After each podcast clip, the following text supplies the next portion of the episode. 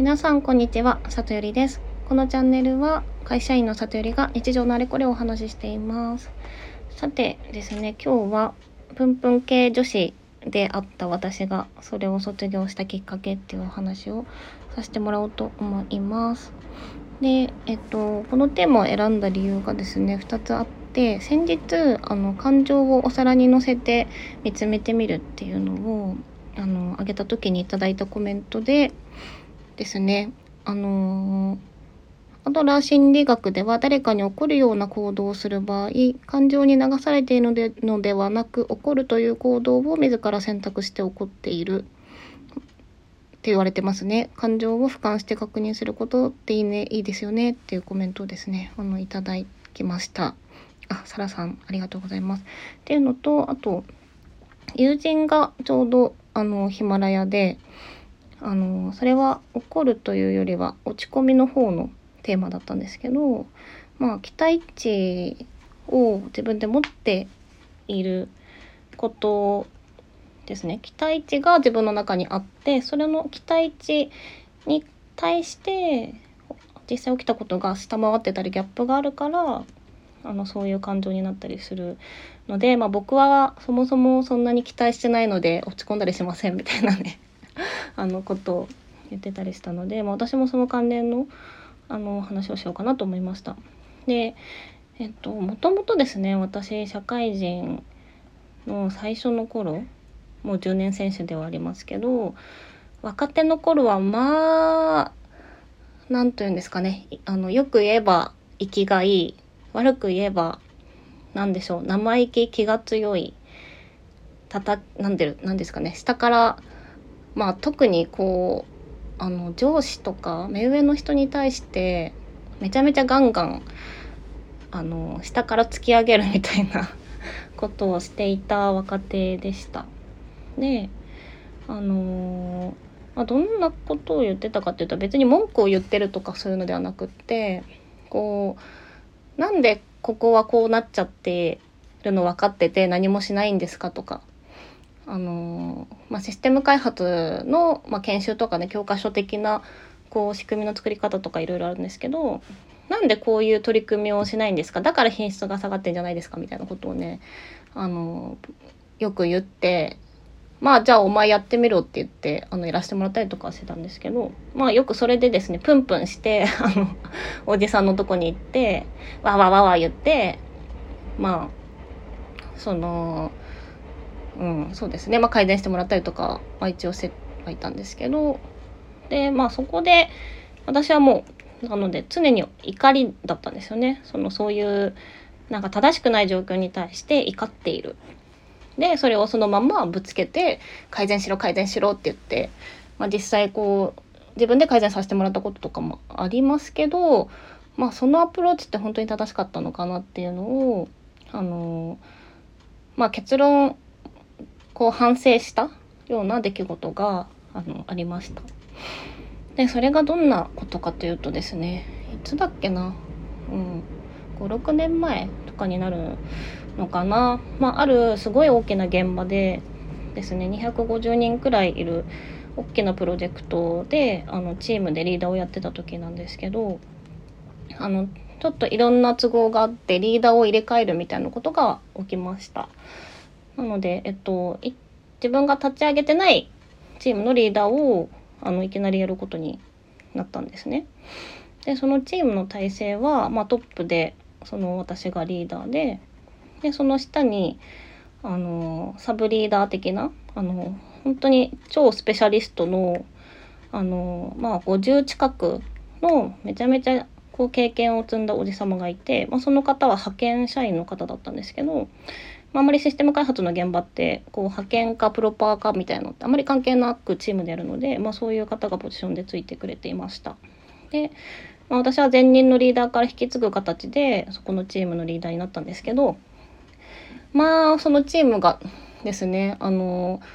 こうリーダーをやる前の外から見てた景色としてもすごい品質がね悪かったんですよね。で、まあ、さっきから品質品質って言ってますけど、まあ、具体的に言うとバグめっちゃ出るみたいな ことですねシステムをあのリリースする前にテストとかするとバグめちゃめちゃ出るし治ったと思ったら他の場所壊れてるしみたいな状況がすごい続いてるチームだったので、まあ、その何か立て直し直しなきゃいけないと思って、まあ、リーダーをやってそちゃあの調べ始めたんですよね。でそれですぐ分かったのがあの何て言うんですかねシステムをこう作る時にあのまあ教科書的にこういうこうこういうルールとかこういうドキュメントを作ってあの仕様を整理しましょうみたいなねあのお決まりのものがあったりするんですけどまあ全然こうその作るべきものが作られてなくって決めるべき決めものが決まってなくってその状態でエンジニアが好き勝手作ったらそれはバラバラで品質悪くなるわみたいな状況が分かったんですよ。でそのあの何て言うんですかね。エンジニアがこう手元で見てやるような資料って大体そのサブリーダー的なポジションの方があのやるものだったりしたので私はもうその派遣のその超ハイパーあのエンジニアのサブリーダーの50代くらいのおじさんにめちゃめちゃ怒りが湧いてきちゃってでおじさんを呼んでですねあのなんでこんなこういうこともやってないんですかと。それは品質の悪くなるのは当たり前じゃないですか。ってあのまあ切れて あの言ったんですよ指摘をしたんです。でそしたらそのおじさんがですねもう目を真っ赤にして逆ギレをしてですね逆ギレというかもうあのすごい怒りの形相であのおじ様に言われたのは「お前んとこのそのクソリーダーが作るなって言ったから作れなかったんじゃろうが」って「そんなもん作った方がいいなんて俺は分かっとるわ」ってもうブチギレられたんです。で要はあの私の前任のリーダーが、まあ、何らか判断をしてその時時間がなかったのか何なのかはちょっとわからないんですけど、まあ、それを作らないっていうふうにその方に、まあ、命令して作れなかったっていう状況だったっていうのが分かりました。でそれで私はめちゃめちゃ反省してその、まあ、勝手にサブリーダーがそういうことをやるべきで用意しとくべきだ。で、そこに、それができないかもしれない、こう、制約があるかもしれないみたいなところの想像力もなく、まあ、こいつのせいだ、こいつがやるべきだっていうふうに、まあ、それをこう、しかもこっちも感情的に伝えてしまった。で、なんて幼稚なリーダーなんだろうっていうことですごく反省をした出来事だったんですよね。なのでそこからはなんかあれなんでこういうふうにやってないのって思った時にまあそもそもそれって本当にその人のものなんだっけとか。まあそれができてないすごいシビアな局面だったりしてこう 何らかそこに手を回せなかった理由があるかもしれないから、ま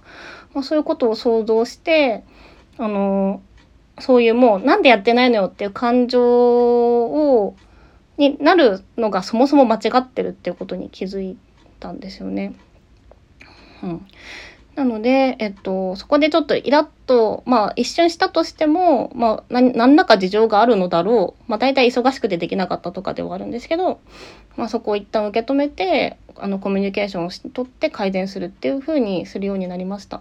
やっぱり自分がリーダーとかをやってみて、まああの昔見えてなかった景色が見えて、まあ、いかに大変かとかそういういろんな人の立場を自分が経験してみて